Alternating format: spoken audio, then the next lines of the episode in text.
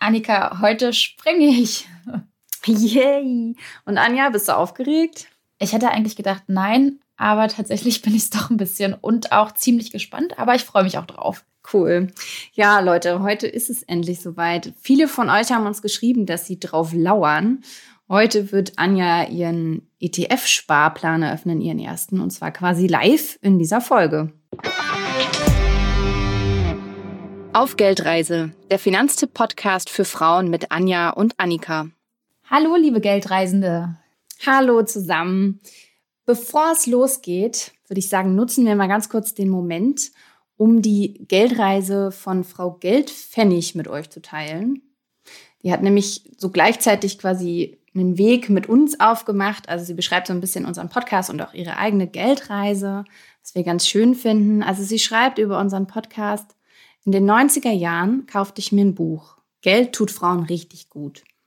Aber mit Arbeit, Kinder, Mann, da kam ich ehrlich gesagt nie zum Lesen und Finanzen gehört nicht zu meinen Lieblingsbeschäftigungen. Podcasts sind da viel bequemer. In den letzten Tagen habe ich alle Folgen eures Podcasts gehört. Zuerst, weil ich dachte, jetzt sind die Kinder aus dem Haus und ich beschäftige mich mit meinen Finanzen. Dann beim Hören der ersten Folgen Vielleicht sollte ich den Podcast mal meinen Töchtern empfehlen. Und bei den Folgen über BU und Elterngeld, da musste ich schmunzeln, da ich mich auf das letzte Lebensdrittel vorbereite und eben eine Pflegezusatzversicherung suche, um dann nicht von meinen Kindern und dem Staat abhängig zu sein. Und dennoch gibt es auch für mich viel Neues und Interessantes zu lernen. Ich nehme jetzt auch Tagesgeldkonto, also ein eigenes und ETFs in Angriff. Noch reicht's für mich von der Zeitspanne. Ich freue mich auf viele weitere Folgen. Liebe Grüße.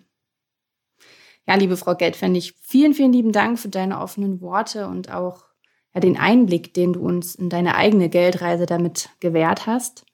Wir freuen uns so sehr, dass du da dran geblieben bist an dem Thema und dass wir dich sogar motivieren konnten, halt dich für Themen wie ETFs und Tagesgeldkonto nochmal zu begeistern. Ja, Leute, wenn ihr eure Gedanken und Fragen oder auch ja, Themenideen mit uns teilen wollt, das könnt ihr sehr, sehr gerne machen über unseren Instagram-Kanal auf Geldreise. Wir freuen uns da immer sehr über eure Nachrichten, also egal ob jetzt geschrieben oder als Sprachnachricht oder auch sehr gerne als Kommentar unter einem Post, weil das Gute daran ist immer, wenn der öffentlich sichtbar ist, dann können natürlich andere Geldreisende auch auf euch reagieren und eben mitdiskutieren und euch vielleicht auch nochmal Tipps geben. Ja, aber natürlich, wenn ihr das jetzt nicht öffentlich teilen wollt, dann geht es auch per privater Nachricht. So, jetzt aber. Anja, lass uns zum Thema kommen. Alle möchten, dass du springst und ich möchte das auch.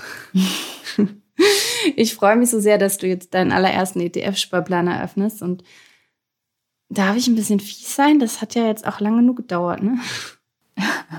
ja, du darfst fies sein, die Spitze sei dir verziehen und ja, ich gebe es zu, du hast recht. Ich hätte auch nicht gedacht, dass es letztendlich dann doch nochmal so lange dauert. Das sind jetzt zehn Monate, ich glaube fast auf den Tag genau damals, als wir gestartet sind mit dem Podcast. Und ich habe jetzt zehn Monate gebraucht, um das endlich mal hinzukriegen. Ja. Und woran lag das jetzt, dass es so lange dauert hat?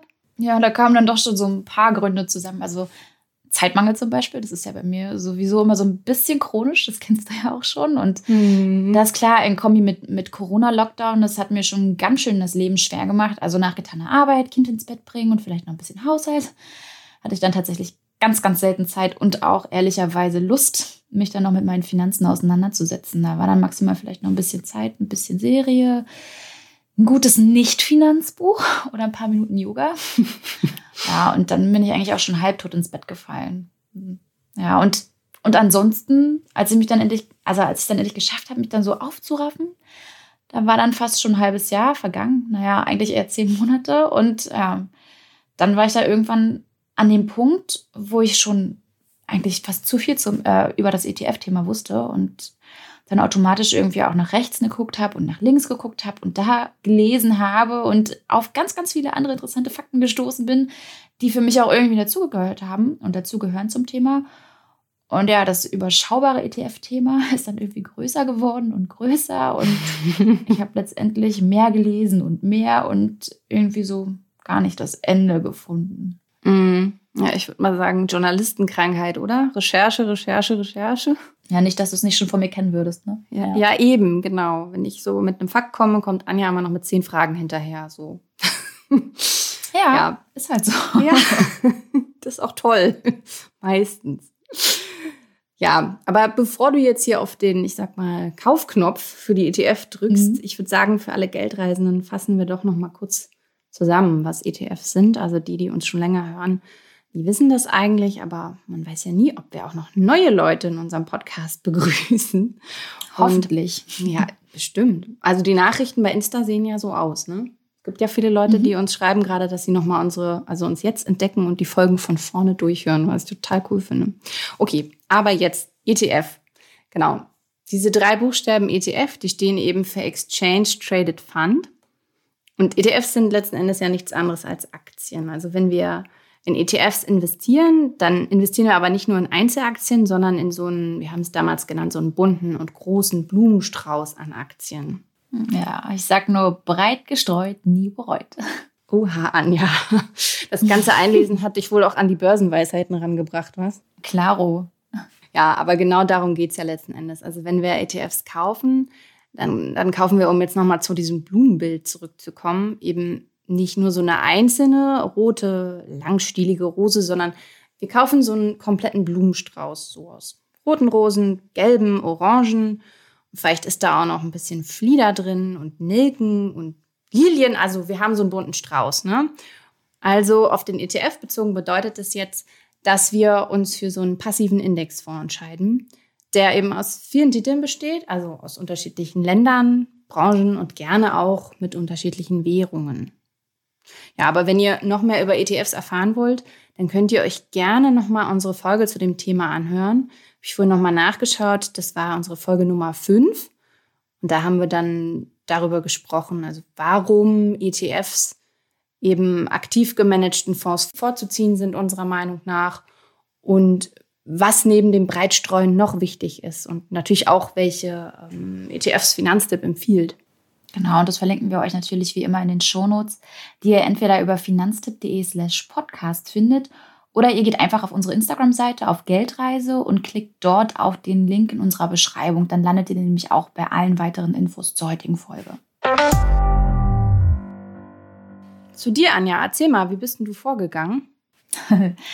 ja, also, ich habe natürlich viel gelesen, das hast du ja jetzt schon mitbekommen. Ja, aber wo denn überall? Also, ich vermute mal stark auf jeden Fall bei Finanztipp.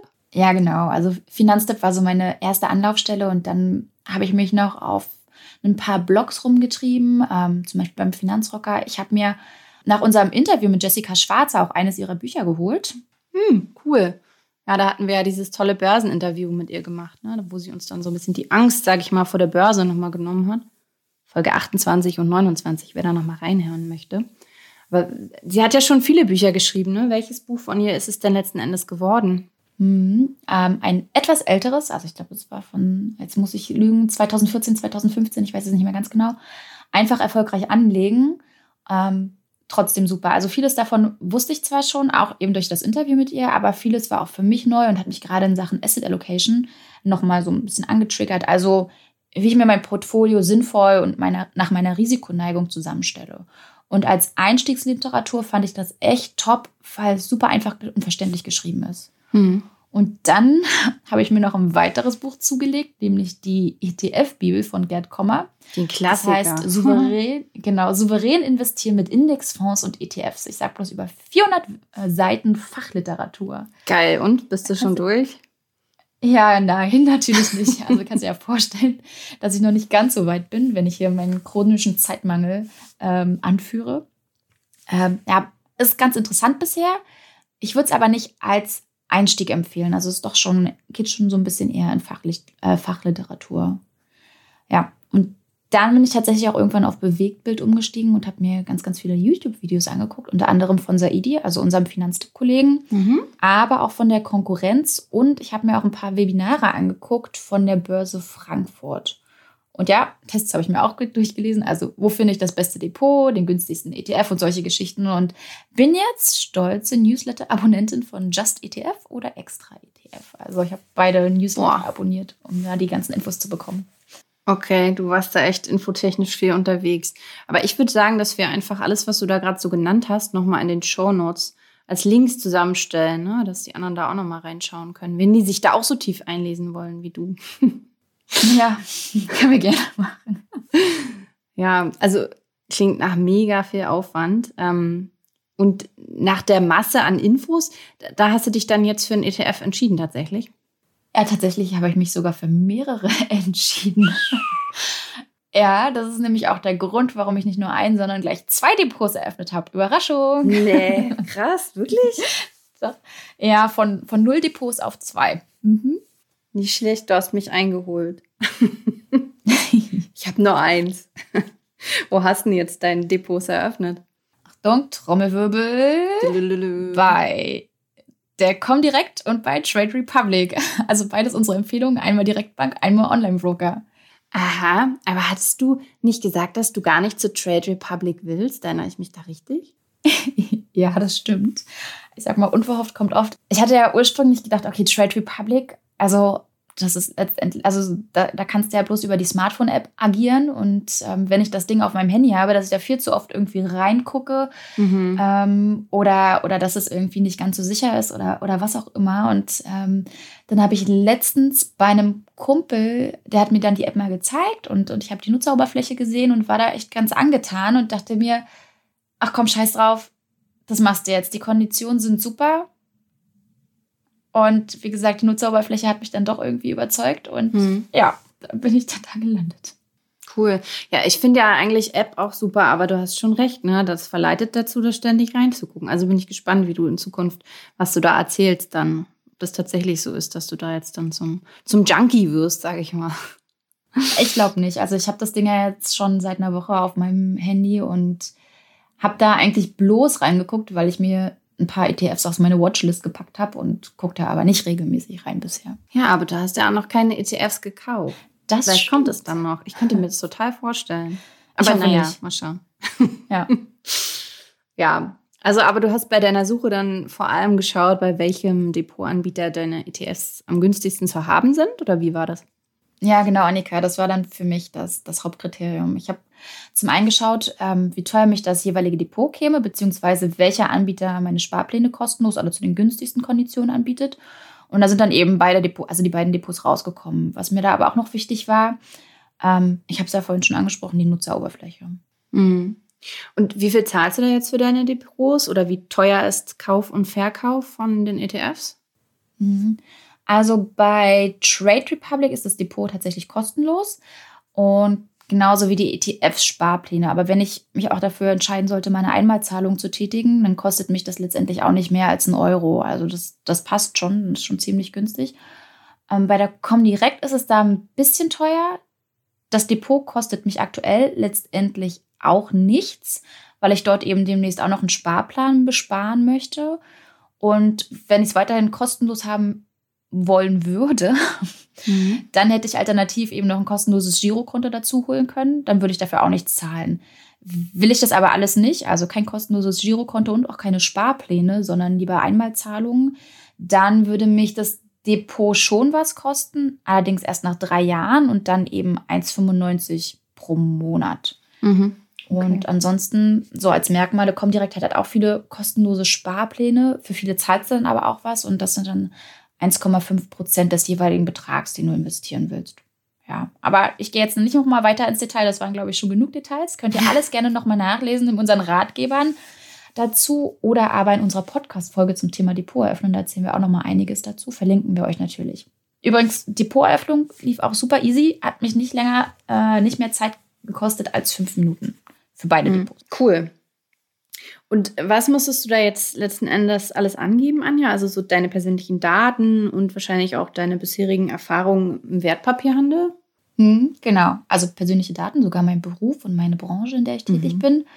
Ähm, wie du schon richtig erwähnt hast, musste ich meine Erfahrungen angeben, was ja über, ziemlich überschaubar ist. Dann noch meine Steuer-ID und Kleingedrucktes lesen, ganz klar. Also sowas wie Preis-Leistungsverzeichnis und Datenschutz. Aber das empfehle ich euch auch nochmal da draußen. Lest das bitte.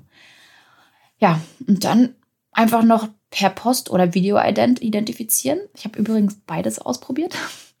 Fürs oh, in die Postfiliale in Corona-Zeiten. Ja, Genau, fürs Comdirect-Depot stand ich dann mit Mund- und Nasenschutz in der Postfiliale und habe dann meine Daten überprüfen lassen musste auch ganz kurz Maske abnehmen.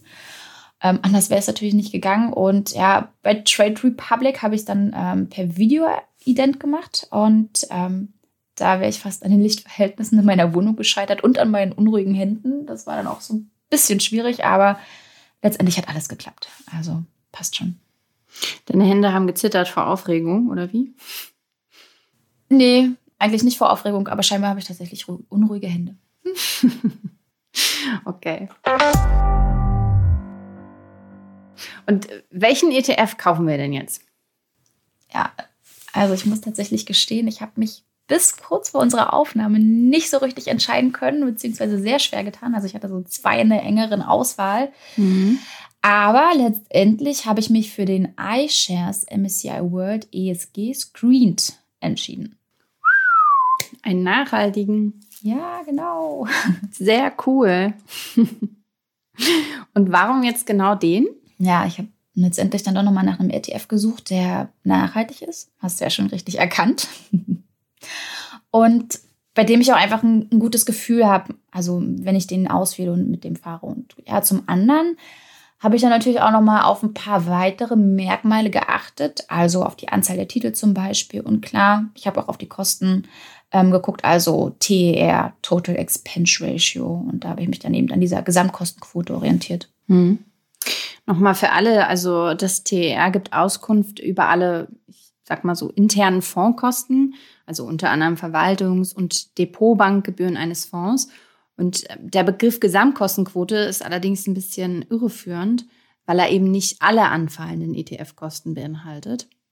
Und trotzdem bietet die Gesamtkostenquote erstmal einen guten Anhaltspunkt und sollte für einen günstigen ETF so zwischen 0,2 und 0,4 Prozent liegen. Für Themen-ETFs können die Gebühren ab und an noch ein bisschen höher ausfallen. So, und was ist mit Fondsvolumen, Ausschüttungsart und auch Fondswährung? Ja, klar, ich habe auch darauf geachtet, aber eher nachrangig. Also ich habe darauf geachtet, dass das Fondsvolumen die 100 Millionen übersteigt. Da habe ich schon geguckt, klar. Ähm, aber ob die Ausschüttungsart, Ausschüttungsart jetzt tesorierend ist oder, oder ja, ob, ob ausschüttend, das war für mich so ein bisschen nachrangig. Es mhm. hat beides seine Vor- und Nachteile, würde ich mal sagen. Kommt immer so ein bisschen drauf an, was du gut findest und was nicht. Und wie sieht es für deinen ETF aus? Ich würde sagen, wir können das ja mal kurz nachgucken. Ähm, ich gebe das mal eben bei Just ETF ein. Ja. Und aber bevor ich das mache, noch ein ganz kurzer Hinweis auch nochmal von mir an euch da draußen. Und zwar, meine Wahl ist keine Finanztipp-Empfehlung. Also ich habe mich da viel eingelesen, das habt ihr schon gehört. Und ja, letztendlich war es auch irgendwie so eine Art bewusste Bauchentscheidung, kann man das so sagen? Ich glaube, klingt gut auf jeden Fall. Ähm, Wer es aber eben einfach haben möchte und nicht noch drumherum super viel lesen will, der macht auch alles richtig mit unserem Finanzstep-Empfehlungen bei den nachhaltigen ETFs. Und das sind dann unter anderem der UBS MCI World SRI oder der von iShares, der iShares ähm, Dow Jones Global Sustainability. Verlinken wir euch alles in den Shownotes, könnt ihr alles nochmal in Ruhe nachlesen und auch nachlesen, welche Kriterien Finanztipp da an den Tag gelegt hat und warum das letztendlich die Empfehlungen geworden sind. So, aber ich gebe jetzt mal eben den Namen ins Suchfeld ein und guck dann mal, was da die Kennzahlen sind. Also. Oh, ich höre dich sogar tippen, ist das schön. Also, ich schaue mal nach. Was steht denn hier? Also zu den Merkmalen. Der ETF, der hat schon mal ein Fondsvolumen von, von über 500 Millionen. Also ist ja schon mal gut. Ne? Ich habe ja gesagt, mindestens 100 Millionen sollte er auf jeden Fall haben. Kann ich schon mal einen Haken hintermachen. Ansonsten handelt es sich um einen physisch replizierenden ETF, genauer optimiertes Sampling. Also das heißt, in diesem ETF, da sind ja über 1500 Titel drin, dass die nicht alle gekauft werden, sondern eben nur die wichtigsten und größten. Und bei der Ausschüttungsart handelt es sich um einen tesorierenden ETF. Also die erwirtschaftete, die erwirtschaftete Dividende wird dann wieder direkt angelegt. Aber ja, Ansonsten Währung nicht gesichert. Ähm, Auflagedatum, den gibt es also seit Oktober 2018. Der kostet aktuell, also das Total Expense Ratio, Ratio die Gesamtkostenquote liegt bei 0,2 Prozent pro Jahr. Das passt. Ja. Mhm. Genau. Ja, ob ein ETF ausschüttend oder thesaurierend ist, das könnt ihr übrigens häufig schon am Namen des ETFs erkennen. Der hat dann nämlich seine eigene Signatur. Also bei Anjas Wahl beispielsweise, Anja, kannst du mal den genauen Namen vorlesen? Ja, ja, ich lese dir den mal vor. Also pass auf. Das ist der iShares MSCI World ESG Screened UCITS ETF USD und in Klammer noch ACC. Schön. Ja, ne? Mhm. Okay, der erste Teil steht für den ETF-Anbieter, also in dem Fall hast du ja gesagt für iShares. Der zweite Teil gibt den Index an, den der ETF ähm, abbildet, also in dem Fall jetzt den MSCI World. Und hinter dem dritten Teil, UCITS, verbergen sich jetzt regulatorische Hinweise. Diese Richtlinien beinhalten eine Reihe von Anforderungen, also zum Beispiel Informationspflichten, an die sich jetzt Investmentfonds in Europa halten müssen, um so eben speziell Privatanleger zu schützen. Viele, viele Infos, die ich hier auch selber gelernt habe, muss ich sagen. ähm, ja, und ganz am Ende des Namens stehen dann häufig in Klammern nochmal so Kürzel wie ACC oder C oder DIST, also DIST oder DIS, also DIS oder schlichtweg auch ein D. Und diese Abkürzungen sagen uns dann, wie die Erträge genutzt werden. Also ob sie direkt wieder angelegt werden und ähm, ob es sich um einen thesaurierenden ETF handelt. Und das erkennt ihr dann an ACC oder an C. Ich muss hier irgendwie die ganze Zeit an Medikamente denken bei ACC. Und ja, das stimmt. ACC akut. Ja. Genau. Oh, das ist keine Werbung. Oder aber eben, ähm, ob die Dividenden ausgeschüttet werden. Also das kann man daran erkennen. Darauf weist dann Distributing hin.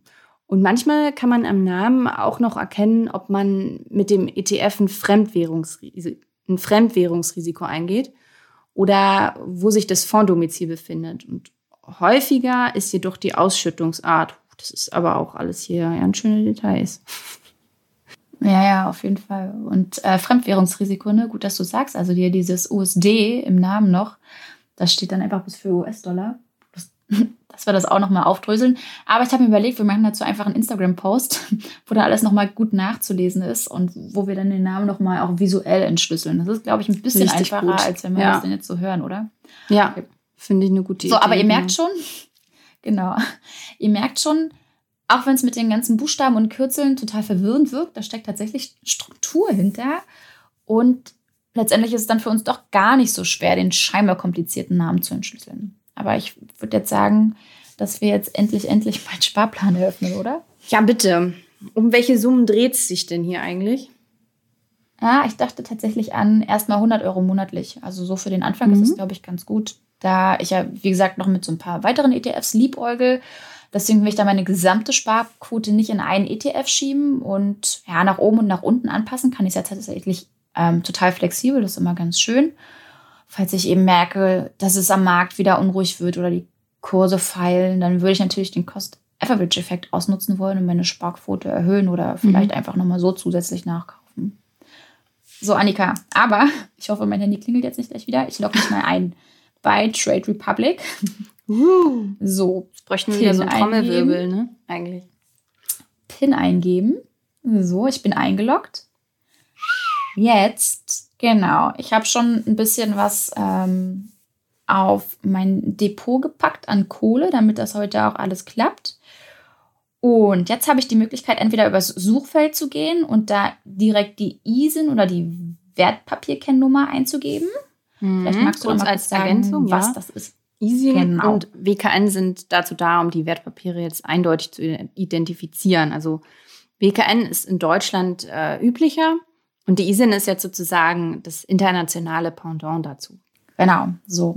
Aber ich muss das tatsächlich gar nicht mehr eingeben, weil ich beobachte schon einige ETS und habe die in meine Watchlist gehauen mhm. und suche den mal schnell raus. Also, da ist er, der MSCI World ESG. Ich check noch mal ganz kurz die ISIN, ob die auch wirklich stimmt. Nicht, dass ich mir aus Versehen irgendwie den falschen angel. Es gibt nämlich noch einen, der ausschüttend ist und nicht thesaurierend. Und ich will aber den thesaurierenden. Mhm. So, stimmt aber alles. Und jetzt habe ich hier so einen schönen Button, da steht Sparplan erstellen. Ist er rot? Und ich klicke einfach mal auf den rauf. Nee, der ist schwarz. so, jetzt werde ich gefragt, zweimal im Monat, monatlich oder quartalsweise investieren. Ich will monatlich investieren. Mhm. Dann geht es weiter. Jetzt kann ich mir überlegen oder beziehungsweise aussuchen, ob ich das am Anfang des Monats gleich machen möchte oder Mitte des Monats. Und? Ich Was will willst? Anfang des Monats. Mhm. Nein, Anfang des Monats natürlich, damit die Kohle gleich von meinem Konto abgeht und ich das ja nicht irgendwie anderweitig ausgebe. Sehr klug. So, jetzt gebe ich die 100 Euro ein. Mhm. 100. Gehe auf Weiter. Jetzt habe ich hier nochmal eine schöne Zusammenfassung. Also, der Name MSCI World ESG, Screen passt alles. Der ist auch aus, äh, thesaurierend, passt auch alles. Mhm. Betrag 100 Euro im monatlichen Intervall. Erste Ausführung ist am 2.11., Anfang des Monats. Da muss ich noch eingeben, dass ich noch nicht genügend Kenntnisse und Erfahrungen habe und trotzdem handeln möchte. Dann habe ich noch ein Basisinformationsblatt und die Kosteninformation. Da gucke ich dann nochmal ganz kurz auf die Kosteninformation. Mhm, mhm, mhm. So, Aber wie ich dich kenne, Mhm. hast du dir das vorher schon mal durchgelesen, oder? ja, habe ich schon. so, und jetzt steht hier in blau, beziehungsweise blauer Button, weiße Schrift, Sparplan jetzt erstellen. Kostenpflichtig. So, ich mache das mal. Bist du bereit? Ja, Trommelwirbel jetzt. Okay. Sparplan erstellt. Im Order Manager findest du alle deine Sparpläne. Stelle sicher, dass du immer genug Geld auf deinem Konto hast. Okay. Applaus. Das Anja. war's jetzt. Sehr okay, geil. Und wir waren alle dabei. Mensch, schön. Ja. Wie fühlst du dich jetzt? Okay, ich fand fast, dass es ein bisschen äh, unspektakulär war. Das ging jetzt super schnell, aber ich bin um einen ETF reicher. Sehr cool. Also ich glaube, ja, mein Puls ist, glaube ich, gerade trotzdem noch so ein bisschen schneller, aber so richtig anders fühle ich mich jetzt nicht. Ich habe da jetzt, kann da jetzt einen Haken hintermachen. Das ist ganz lustig Sehr und cool. interessant, aber ja, ich glaube, so ein bisschen stolz bin ich trotzdem. Also ist ja, wie ja, gesagt, das darfst so du auch sein, klar. Voll gut. Ja, das ist so der erste große Schritt, ähm, den ich gemacht habe, um meine Rentenlücke zu schließen. Da ist dann doch irgendwie ja, so eine kleine große Sache. Ja, sag noch mal kurz, wie sah deine Prognose aus? Das hattest du ja neulich irgendwann mal im Podcast erzählt. Genau, ich habe das im Podcast erzählt. Ich weiß gar nicht mehr, welche Folge das war, aber ich habe das auch auf Insta geschrieben. Und zwar hatte ich ja irgendwann mal vor zwei, drei Monaten, glaube ich, meine Rentenprognose zugeschickt bekommen, erstmalig. Und Mhm. da war die äh, Renteninformation so rum. Und meine Rentenprognose war da 583 Euro. Und das ist ja Mhm. schon ziemlich düster. Wobei die Zahl halt nicht ganz so repräsentativ ist. Ähm, deswegen habe ich mich da mit unserer Analystin nochmal zusammengesetzt aus unserem Wissenschaftsteam und sie hat mir netterweise mal meine voraussichtliche Rentenlücke berechnet und die sich daraus ergebende Sparquote, die ich eigentlich erfüllen müsste, damit es mir im Alter dann doch ganz gut geht. Und Cool. sieht immer noch düster aus, aber nicht mehr Oh. ganz so düster. Also äh, nach Einschätzung unserer Analystin kann ich mit einer Rente rechnen von circa 1000 Euro. Aber reicht natürlich nicht, um im Mhm. Alter gut dazustehen. Das heißt, ich müsste jetzt ein bisschen mehr als 500 Euro aufbringen, die ich monatlich investiere und zwar wohlbemerkt bis Renteneintritt. Dann sollte ich so circa im Alter 80 Prozent meines aktuellen Nettogehalts als Rente haben. Also das ist ja so, so die Faustformel, in der man sich orientieren sollte. Ne? Unterm 500 Strich- Euro, da brauchst du ja noch ein paar ETF-Sparpläne. ich wollte gerade sagen, also unterm Strich bin ich jetzt ein bisschen besser aufgestellt, was meine Altersvorsorge angeht, denn dafür mache ich das ganze Jahr. Aber trotzdem ist das heute erst der erste Schritt gewesen. Ich habe noch einen ziemlich langen Weg vor mir, muss mir überlegen, ja, wie ich meine Sparquote erhöhen kann, auf welche Produkte ich bei der Altersvorsorge noch setze und wie viel Risiko ich ja letztendlich auch gehen will. Ne? Mhm. Aber trotzdem, ich finde, diesen Schritt kann man feiern. Wir hatten das doch neulich in unserer Folge zum Thema Ziele erreichen, dass man so auch schon die Quick Wins feiern sollte. Und ich finde, das ist einer, obwohl das eigentlich fast ein bisschen größer als ein Quick Win. Ich finde, das ist schon, ist schon eigentlich das Ziel quasi, so gut wie. Ja, Zwischenziel vielleicht. Ja. Jetzt interessiert mich noch, wie sieht es denn bei euch, bei den anderen Geldreisenden aus? Also wir würden uns natürlich auf jeden Fall wünschen, dass euch die heutige Folge, also auch Anjas Erfahrung hier mit der Depoteröffnung und dem quasi, ja, ich finde, Live-Abschließen eines ETF-Sparplans mh, auch inspiriert hat, eben eure eigenen Finanzen anzugehen und auch was für eure Altersvorsorge zu tun und damit eben auch ein bisschen mehr für eure finanzielle Sicherheit zu sorgen. Also das ist nämlich auch der Grund, warum wir letzten Endes ja diesen Podcast machen.